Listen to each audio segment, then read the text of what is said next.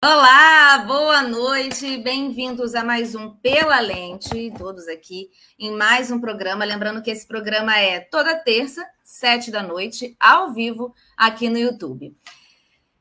Antes de apresentar nossa convidada, eu queria lembrar vocês aquilo que eu sempre lembro, que aqui na descrição tem todas as minhas redes sociais, para quem quiser seguir, acompanhar o dia a dia da produção e também o Pix, lembrando que isso aqui é uma produção de conteúdo 100% independente, então a gente conta totalmente com a ajuda de quem assiste, de quem está aqui seguindo a gente. Então vamos lá, que agora eu vou para o currículo da nossa convidada.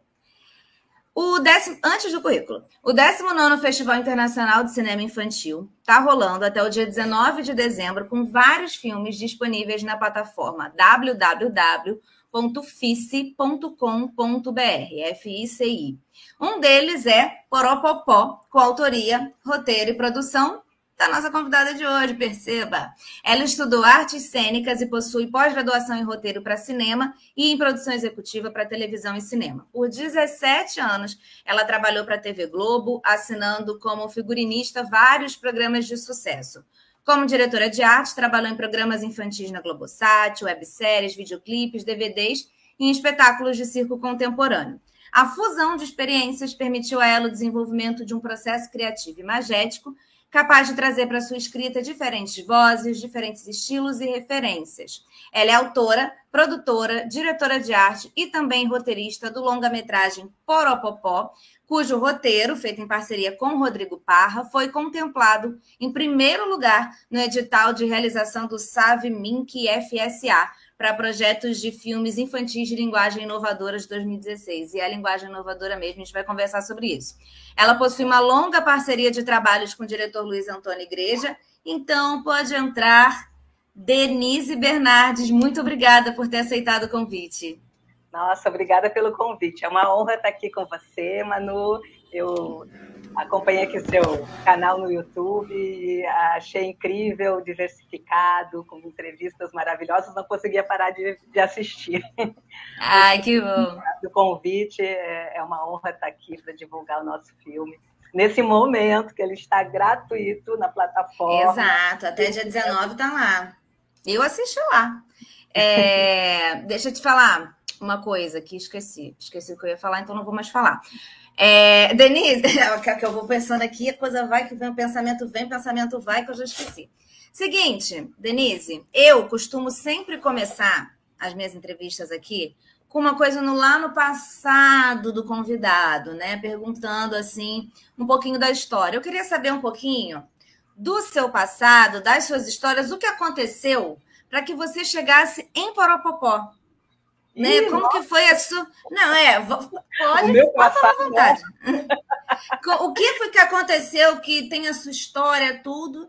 E aí veio o Poropopó, esse filme infantil. É... Como que foi esse processo até chegar onde estamos? É, eu sempre gostei muito de histórias, me envolvi desde muito cedo com audiovisual, através do figurino, né? Eu, eu cursei né, artes cênicas eu tinha um grupo de teatro no Rio Grande do Sul, que eu sou carioca, mas eu morei 29 anos no, em Porto Alegre. E lá que eu comecei essa carreira de, de figurinista, e, enfim, de estudar dramaturgia, né? E sempre muito ligada a trabalhos de educação, de linguagem inovadora. Eu dei aula de teatro, inclusive, de improvisação teatral para crianças. Enfim, quando eu vim para o Rio, voltei para o Rio de Janeiro para trabalhar com dramaturgia. Acabei, é, que foi uma época que o cinema tinha parado, o plano Collor e tal, acabei caindo na TV Globo, onde eu permaneci por quase 17 anos, né? Eu, depois eu saí, fui para a Globosat, fazendo direção de, de, de, arte, mas trabalhei muitos anos com figurino, com figurino, né? Então, assim, eu não venho da, da, da literatura, apesar de adorar ler, eu venho da, da imagem, né? Então, quando eu saí da Globo, foi justamente para porque eu tinha esse desejo, né, de, de contar histórias e fazer trabalhos mais autorais e documentários também que eu gosto. Então, montei a produtora e, e tomei esse passo de sair da TV Globo para isso. E na época eu fazia um curso de um pós-graduação de roteiro para cinema e eu pensava em muitos roteiros, muitas histórias, e um dia eu estava andando de bicicleta, adoro andar de bicicleta, inclusive eu tenho um roteiro que é uma viagem de bicicleta que eu estou fazendo para Fortaleza, do Rio Fortaleza. Parou na pandemia, já estou voltando de Fortaleza, deixei a bicicletinha lá. Então, estou andando de bicicleta em Copacabana, pensando nos roteiros, nas aulas, e aí eu olhei para os prédios e fiquei imaginando uma família de palhaços de um circo tradicional que vem morar ali. Foi uma ideia para Copacabana, né? Que vem morar ali num prédio, um apartamento pequeno, e eles têm que se adaptar. E eu queria fazer uma coisa, um primeiro roteiro que não tivesse diálogos, né? Porque em função da minha facilidade. Então eles também se comunicariam como palhaços, e aí surgiu a, a, a ideia. E na época eu trabalhava com um diretor, Roberto Farias, um diretor cineasta, de uma família de diretores e cineasta, um grande cineasta, amigo. E eu falei dessa história para ele, eu sempre mostrava os meus roteiros para ele, e ele falou: Nossa, é incrível, uh, chame seus amigos mais talentosos e faça esse filme. E, e, assim nós fizemos, né? Eu tinha um sócio na época, até, até hoje, o Rodrigo Parra, meu, meu sócio, amigo, escreve os roteiros comigo. E aí eu falei, eu vou mostrar para o Roberto. E mostrei, ele falou isso, e assim nós fizemos, né? Começamos a, a, a, pensar na equipe, eu conhecia já muita gente, né? Porque eu trabalhei muitos anos nisso. E, uh, e aí muitas coisas, aí começaram uma série de coincidências que tem nesse projeto, que isso em 2013, né?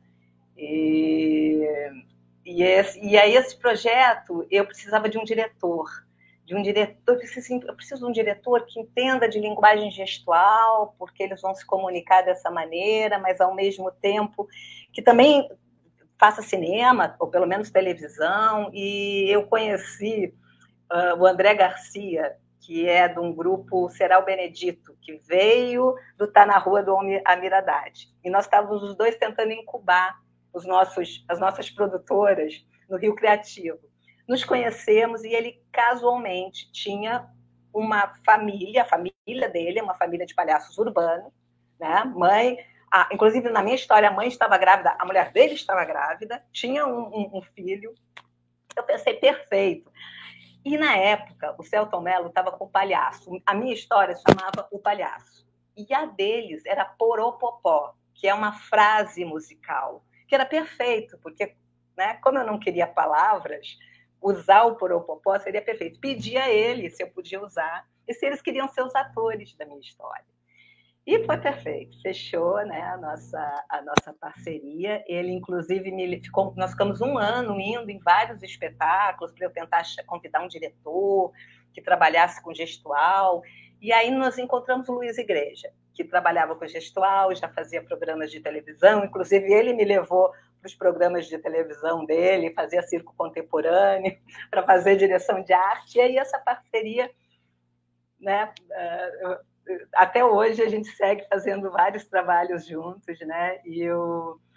Só que o Poropopó, ele é um trabalho que uh, uh, é, é, muito, era muito difícil de vender, porque a gente pensou no início como uma série. Inclusive escrevemos, a série está escrita. Ela existe uma série.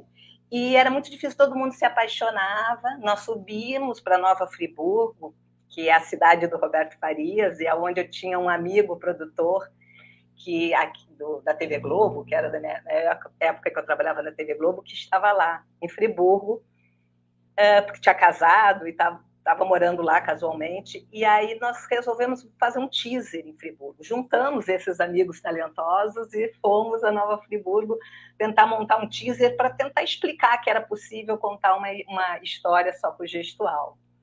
Fomos e fizemos um teaser, o teaser fazia o maior sucesso, mas mesmo assim é muito difícil, né? Uma série, acreditarem numa série que não tenha palavras né? Só tem agromelôs, gestos, stop motion. E, e, e aí isso, isso, ficou um pouco, essa história ficou um pouco no, no banco, né? É, começamos a tocar os outros projetos, os outros trabalhos, existe a emergência, né? De, de, de fazer, fazer outros projetos, outros trabalhos. E o Paropopó ficou um pouco de lado até que surgiu esse edital, né, que você citou, que é o edital do Fundo Setorial MINC de filme infantil de linguagem inovadora, e a gente escreveu o roteiro, um projeto, era um edital de projeto e roteiro, escrevemos e fomos contemplados, assim, eram poucos, acho que eram seis, assim, da, dessa região, uh, só, só foi o Poropopó, porque tirou essa nota 10 em roteiro, a gente ficou muito feliz com o prêmio de realização, só que era é um prêmio de baixo orçamento. Então, nós fizemos com poucos recursos, né, mas muito, muito amor, de uma equipe uh, de talentos, assim, e muito dedicada. Né? Foi difícil, a nossa filmagem choveu muito, nós filmamos esse filme em duas semanas e meia, né? ele estava orçado para ser em quatro semanas e meia. então, foi um filme uh, um orçamento de arte assim muito, muito pequeno, né? Então a cidade nos acolheu muito. Né? Eles têm uns grupos de teatro em Nova Friburgo muito interessantes de crianças. Esses professores do, dos grupos nos ajudaram ensaiando as crianças do elenco, né? É um filme que é um filme para família, né? É um filme infantil para família, mas é infanto-juvenil também, porque tem uma protagonista que é a Letícia Pedro, que faz, atriz, e que é a Julieta. Então, tem um grupinho infanto-juvenil, que é de uma escola, tem outro grupinho, que é de uma escola dos menores, tem um, um pessoal muito legal do, do, Ponto de Cultura de Olaria, do mestre Fred, né, que são as crianças que tocam os instrumentos no filme, muito bacana, juntar essa criançada toda local com o nosso elenco, né? Uma parte do elenco aqui, aqui do Rio. E o filme tem também o Amir né? Que faz o patriarca, o, o avô da família. O uh, André Bujanra, que faz a avó, que é a mulher barbada. Né? Então tem esse elenco assim na, na, na, nessa nossa história, né? Que é contada com essa linguagem que a gente chama de universal, né, que é uma linguagem não verbal, que, que usa gromelôs, que é uma fala inventada, né, e, e, tem poucos diálogos, e quando tem, eles são em gromelô, e muitos gestos, uh, muitas cenas, é, toda construída em cima das ações, da sequência de ações, das sequências de ações. Muito bom, gente. Muita muita coisa né, que tem por trás da gravação de um filme que quem está só assistindo e não é do meio não sabe, né? Não, não, não tem ideia, não tem noção, como isso que você falou aí, do, dos problemas no processo de gravação que vocês tiveram. Tinham, eram quatro semanas, gravaram em duas e meia, chuva. Você tem prazos, você tem coisas, e a gente vai e sai um trabalho lindo mesmo com tantos problemas, assim, que podem surgir e que não se enganem, né? Surge em qualquer produção. É, eu queria que você contasse um pouquinho mais sobre o enredo do, do, do, filme mesmo, né? Assim, qual é a historinha que é contada e sobre o, o, o processo de gravação mesmo, assim, né? O que, que passava na sua cabeça na hora e de onde você ia tirando a motivação para não, esse aqui, esse filme vai sair. Já, já entendeu que foi feito assim, né? esse filme vai sair, eu não me chamo Denise. Não, e tem também a parte da montagem, que a gente teve uma super montadora, Gabriela Pascoal, que nos ajudou muito a amarrar o filme, né? O que a gente tinha conseguido filmar, que foi também a Raíssa Laban também, que é uma animadora, que ela, ela participou lá da, daquele teaser lá, do primeiro, e voltou. Aliás, quase toda a equipe participou das duas filmagens, né? Porque esse esse curtinha, esse esse teaser, acabou virando um curtinha. O ano passado, com a Lei Aldir Blanc, eu escrevi a finalização dele em forma de curta.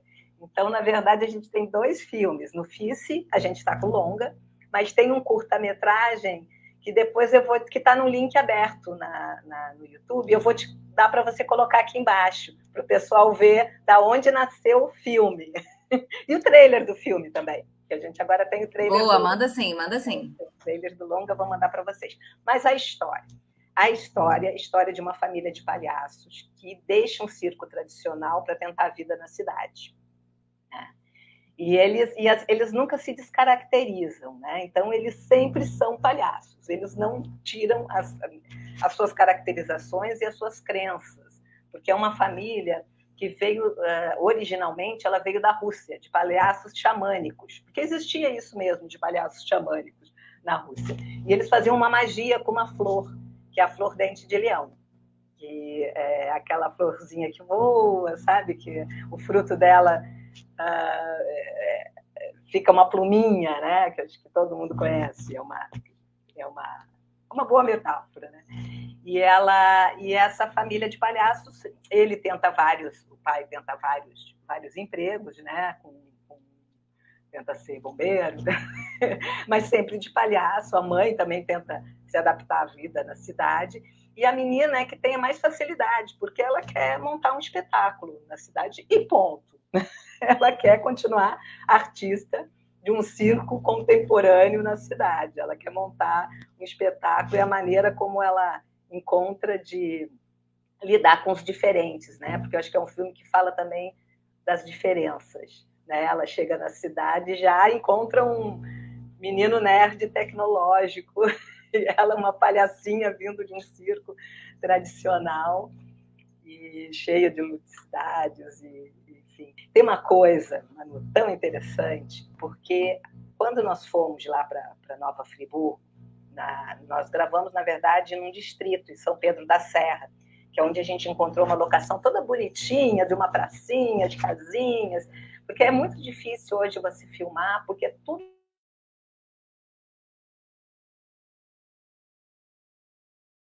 se encontrar uma locação que não tenha né, essa interferência, principalmente quando você não tem dinheiro para construir ou para disfarçar.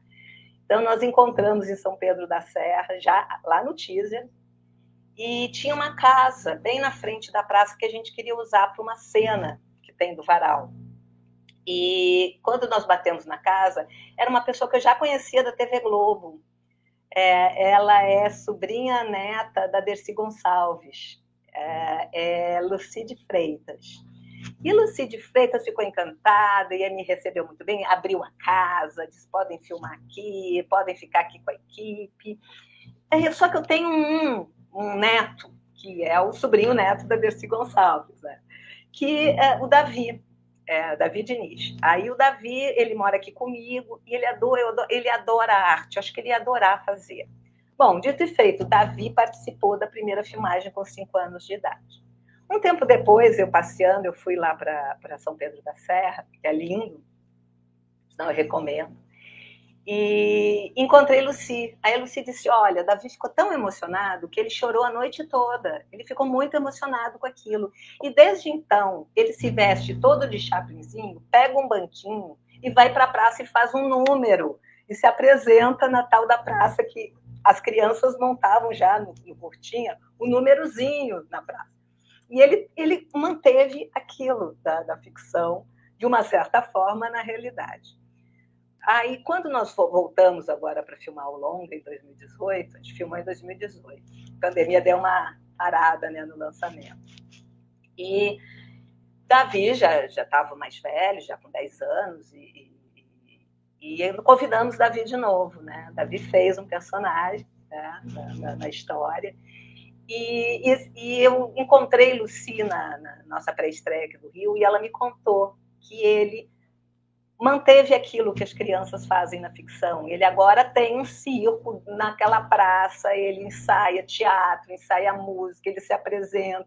Ou seja, a realidade copiou a ficção. Hoje, Davi leva o projeto que Julieta, na ficção, eu tô dando spoiler do filme, né? Demais. Eu tô fascinada nessa história. Eu tô contando. Quem vê o filme vai entender. Quem vê o filme vai entender. que não precisa mais ver o filme, né? já contei. Mas assim, e, e é, é, muito é muito interessante isso, né? E você estava falando que vocês gravaram em Friburgo, né? E além de, dele, tem muitas crianças dali, né? E tem adultos também que são da localidade. Como é que foi? É, falando um pouquinho melhor dessa relação com a galera de Friburgo.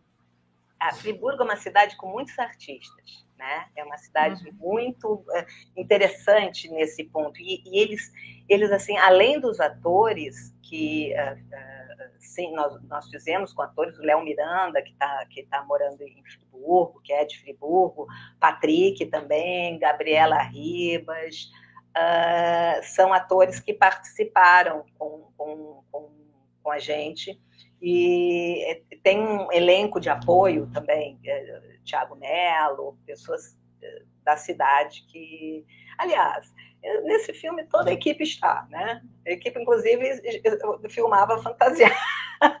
Eu mesmo estou no filme, na plateia. A equipe toda, o diretor, todo mundo teve que fazer alguma figuração. poucos recursos, poucos recursos. E também, vou te contar, a gente se divertiu muito. Das duas vezes foi. Eu fico louca que saia essa série, porque é muito divertida essa filmagem. Né? espero que as pessoas se divirtam vendo o filme, porque a gente se divertiu filmando a beça. Mas, uh, sim, uh, uh, muitos atores locais também. E, assim, a estrutura da cidade é muito legal. Eles nos deram nos do, nos do, nas duas filmagens, eles nos deram muita estrutura, sabe? A prefeitura.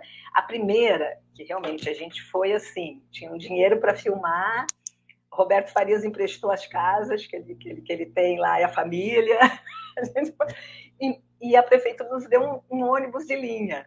Então, nós andávamos, equipe, num ônibus de linha, equipe elenco ia no ônibus, as pessoas iam fazendo sinal para ele achando que era o ônibus da cidade.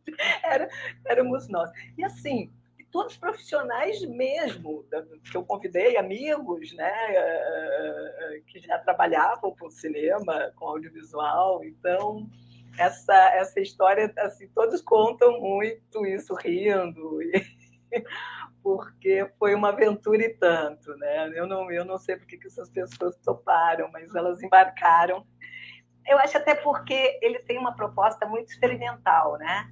Então a gente é raro a gente poder provar. Você que tem um programa agora seu no YouTube, é bom, né?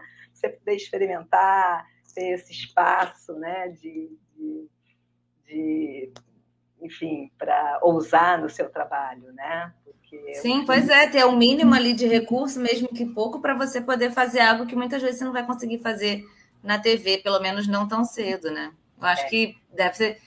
Poder fazer isso deve ser muito bom. Acho que por isso mesmo que a galera topou. É, eu também, eu também acredito nisso. Acredito nisso. As pessoas são, são, gostam muito do filme, elas são, foram muito solidárias.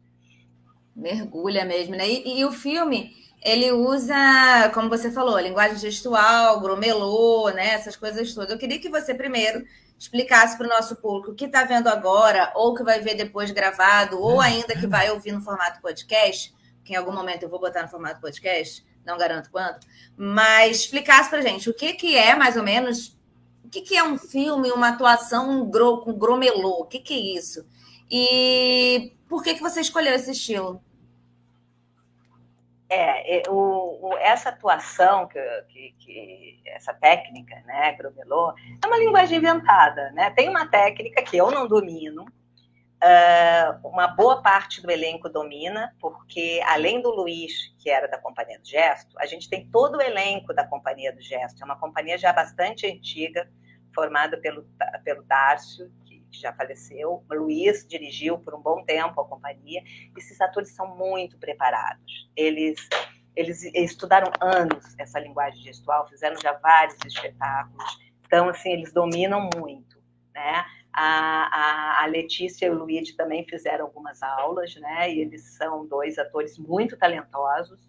Inclusive, a Letícia, nós, nós, eu, nós fazíamos, eu e Luiz, uma série com ela no clube. E era para ser um menino. A história original é um menino. E a gente olhou, se olhou e falou, gente, essa menina, ela é muito talentosa. Ela é muito talentosa, intuitiva. Ela sabe fazer isso, mesmo sem ter toda essa estrada. Ela, essa menina, ela é gênio, assim. Ela é ela Luigi. Os dois foram sensacionais, né?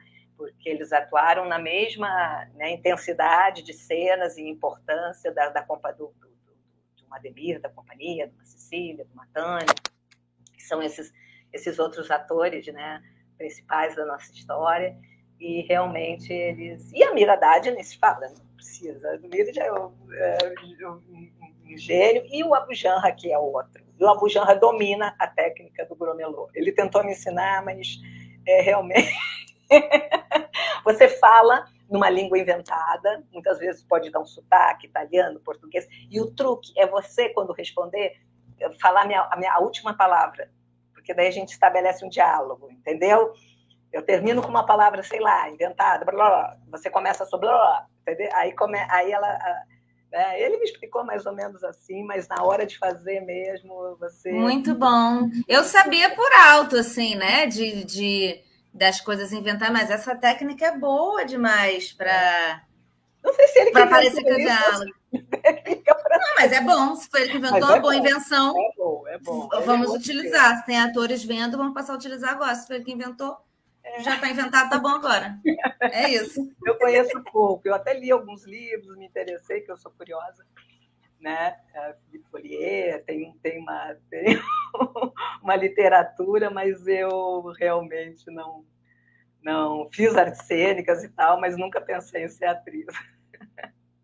Não, é, pois é, eu conheço um pouco por causa disso, das aulas de teatro que fiz, mas a minha carreira de atriz durou poucos, poucos meses, pouco tempo. Tirei meu registro e guardei na gaveta. Foi isso que eu fiz, no geral.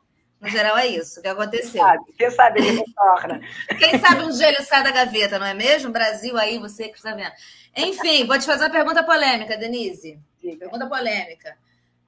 Qual o seu personagem favorito do filme? Ai, olha, eu vou. Não se pergunta isso. Julieta é a nossa uh, protagonista jovem e, e, e, e ousada e rebelde. E aí eu brinco que ela é meu alter ego. Aí eles falam para mim que, na verdade, o meu alter é a louca da praça. Tem uma louca, uma velhinha louca da praça. Eles falam, não, é a louca da praça. Mas, olha, eu, eu gosto muito do Zé Dandelion, que é o avô, que é o patriarca, que é o Amiradade que faz. Ele, ele ele lembra muito meu avô, meu pai, é, é um personagem que, que eu gosto muito. Eu, eu gosto desse personagem, para mim é, é, o centro. Né? Muito bom.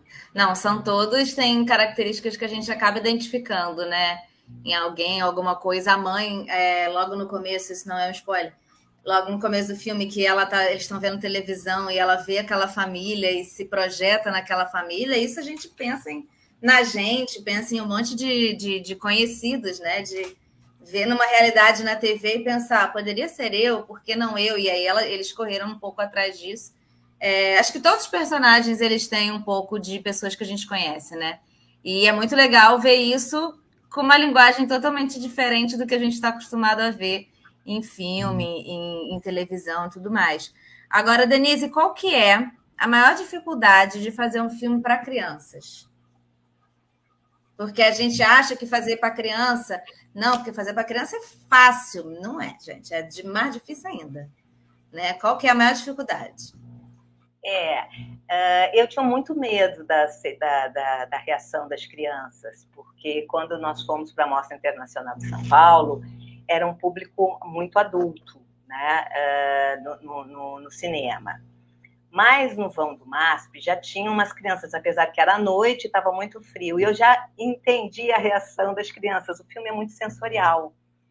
Então, ao mesmo tempo que tinha um menino no colo da mãe, que, que, que, que ele emitia todos os sons do filme, porque os sons desse filme eles são muito importantes, porque eles ajudam a contar a história, né? Você pensa, ah, você não tem fala, o som não é importante. Ele é muito importante. Fernando Aranha, que fez o som do, do desenho de som, e fez, eu acho que sensacionalmente. A música é do Daniel Gonzaga, e a, a música do Dani também ajuda muito na emoção, enfim, isso tudo foi muito pensado, muito trabalhado. O Dani faz o personagem, ele é um perna de pau e um sanfoneiro, na nossa história, né? E o Dani tem, é bonito que o Dani tem uma tradição familiar, né, musical. Ele é filho do Gonzaguinha e neto do Gonzagão. Então, assim, ele toca sanfona, ele faz uma música que é mais moderna, é, que, que ele é músico também, né? Ele, ele tramita nessas, eu acho que nessas três gerações durante o filme, que tem uma música também mais tradicional, tem um forrozinho, e, e o Dani construiu isso uh, dessa maneira, e eu acho que a música ajuda também muito muito na construção né, dessa emoção. Eu fugi da sua pergunta totalmente, volta para ela. Era um pouco a dificuldade, mas também o maior prazer de produzir filme para criança. Acho que você está ah, respondendo. Sim, é, eu, eu, trabalhei muitos anos com criança. Eu, eu dei aula né, em escola uh, de teatro uh, para crianças da primeira série até o segundo grau, né? Então, assim, eu conheço um pouco desse universo, uh, e não sou uma especialista em roteiro infantil de jeito nenhum, mas conheço um pouco desse universo infantil. E, e, mas eu tinha um pouco de receio. Quando no FICE, agora, na, na estreia uh, no Rio, no dia 4 de dezembro, estava um, lotado o cinema, totalmente lotado. E tinham muitas crianças. E aí eu vi, elas reagem ao filme, elas falam com o filme.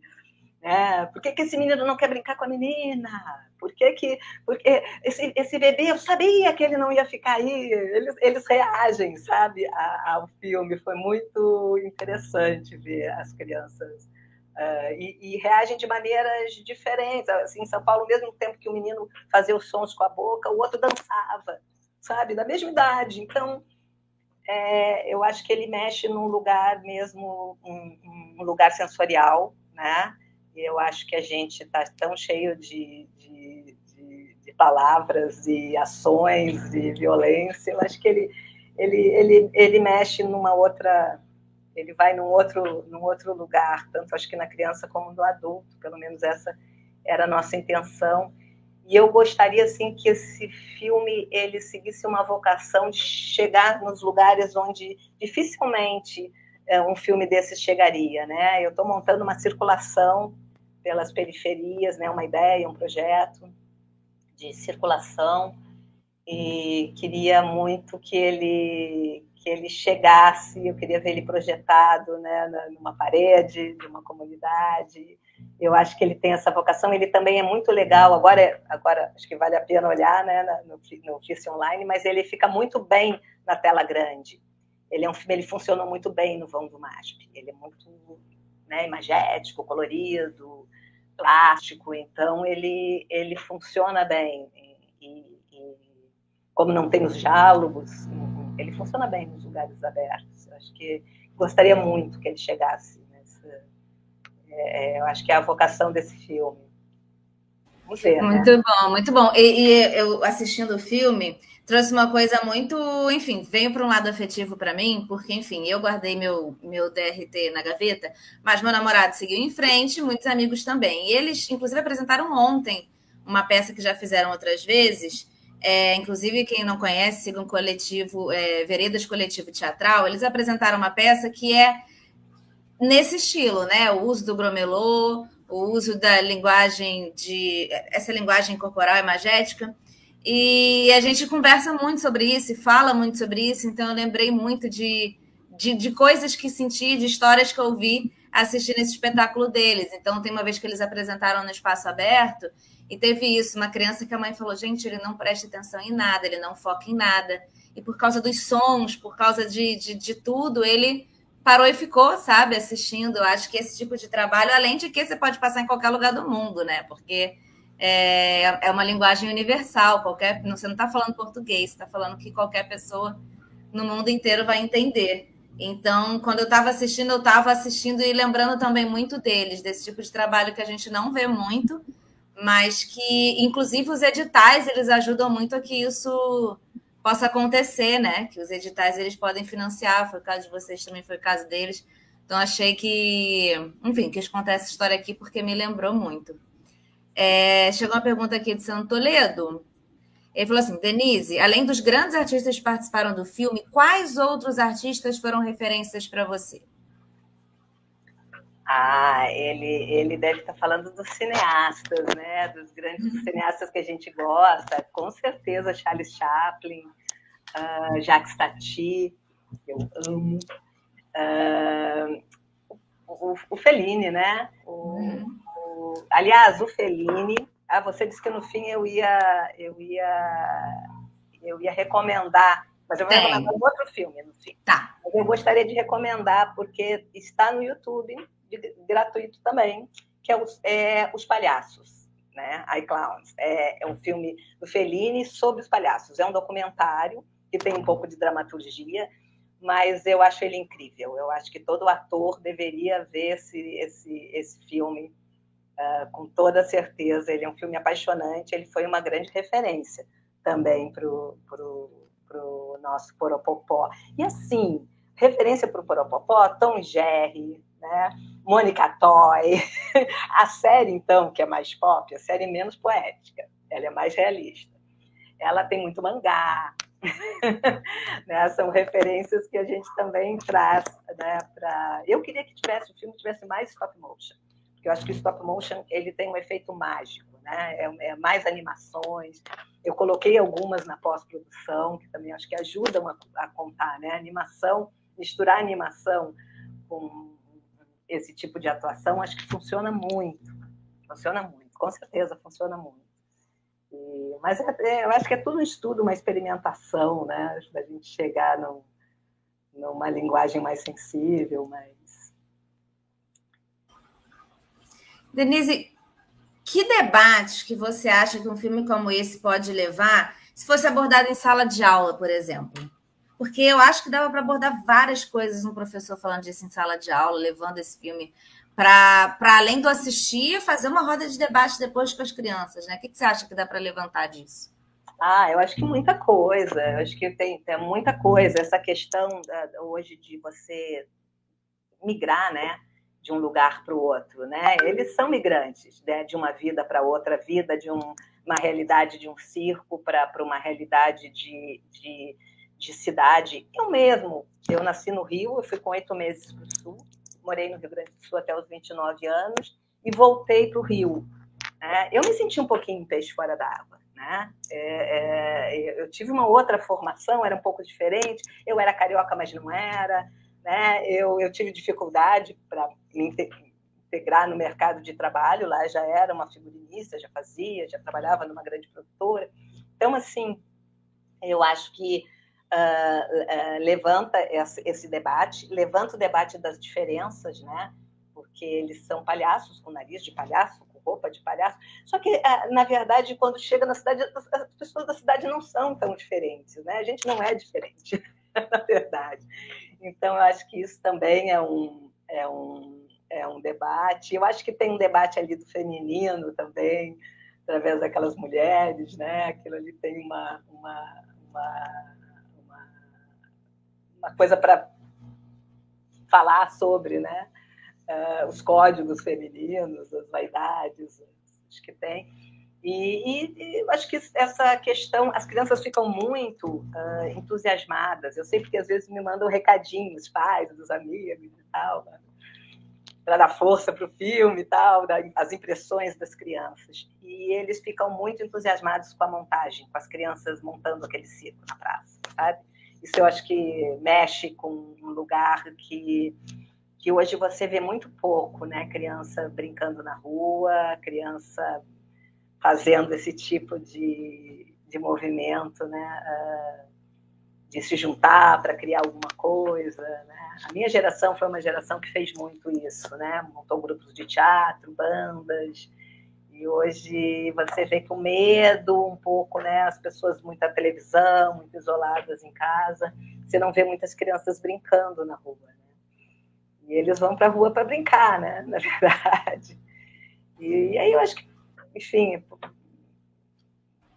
E o filme traz um pouco isso também, que, enfim, da, de, da, vou falar, como fala sem dar spoiler, da, da repressão que pode surgir também, né? Que tem gente que não gosta de arte. Né? Então, ah, como que para fazer, tem gente que não gosta de arte, para fazer, tu tem que, né? Tem que fazer ali suas, suas coisas para poder superar isso e dar certo, né?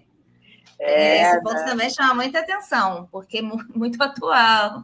É, é, e nem foi, porque na verdade o filme foi criado e feito muito antes, né? De estarmos vivendo esse momento uh, muito crítico em que, em que o artista, né? Inclusive ele, ele, ele é muito discriminado, né? E acho que um trabalho desses, um projeto, uh, ele, ele, mostra um pouco que, que não é isso, né? Não, não, não, os artistas eles estão sendo muito massacrados, né? As nossas leis de incentivo, esse filme, por exemplo, ele foi feito com um dos últimos editais do Fundo Setorial. E, e assim, é, é uma pena que isso esteja acontecendo.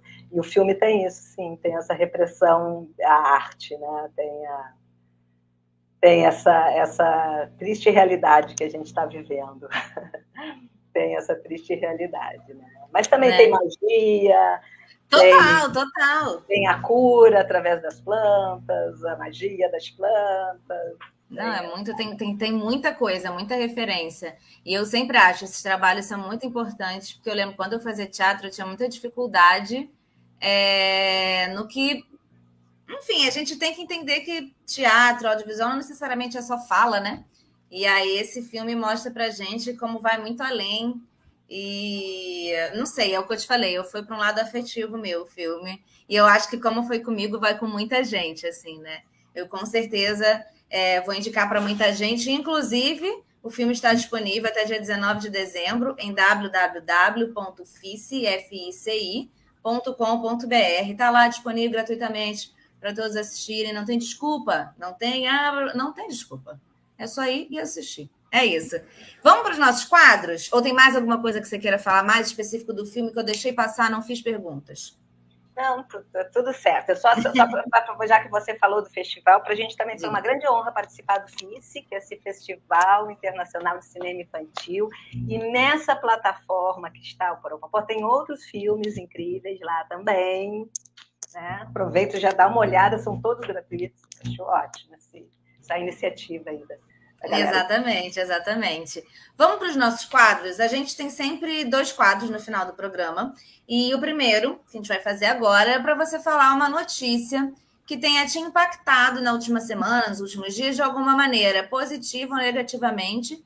Não precisa ter a ver com o tema que a gente conversou hoje é, não tem como deixar de, de falar, é uma, uma notícia negativa, mas também coberta de homenagens positivas, que é o falecimento do monarco.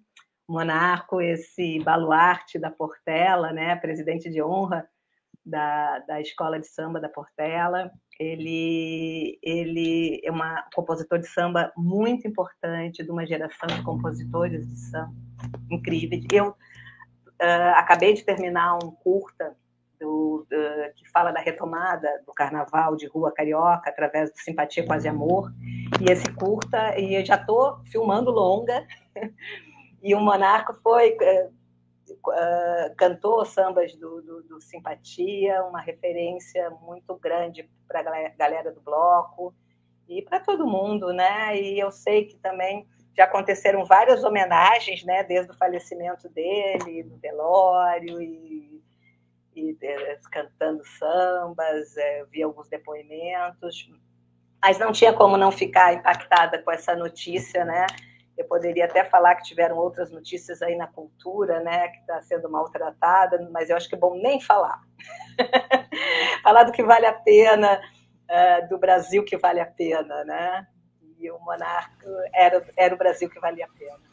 Total. É, essa foi uma das notícias que eu separei aqui também, porque quando trabalhei na falecida extinta MPBFM, conheci Monarca, estive com o Monarca algumas vezes, e eu sempre falava assim, pensava, nossa, eu queria que ele fosse meu avô, porque, cara, ele é tudo, assim, a conversa, o papo, um cara que topava tudo, a gente chamava, ia lá, gravava qualquer coisa, qualquer programa, ele sempre estava com a gente, gostava muito de estar lá, é um papo muito bom, um papo muito leve. A gente já gravou na casa dele, então assim, fiquei muito sentida, né? Eu estava vendo a, as notícias aí quando parou nisso, fiquei botei, eu estava na casa de alguém, aí a gente botou as músicas para tocar, assim, né? Porque começou a. Enfim, o sentimento que vem, né? Foi. Fiquei muito triste, mas é isso, né? É a vida. Mas uma fiquei. Elegância, né? Uma delicadeza. É, não, total. Monarco era assim. Sempre, é, uma da, definitivamente uma das melhores pessoas com quem convivi nos anos que passei lá.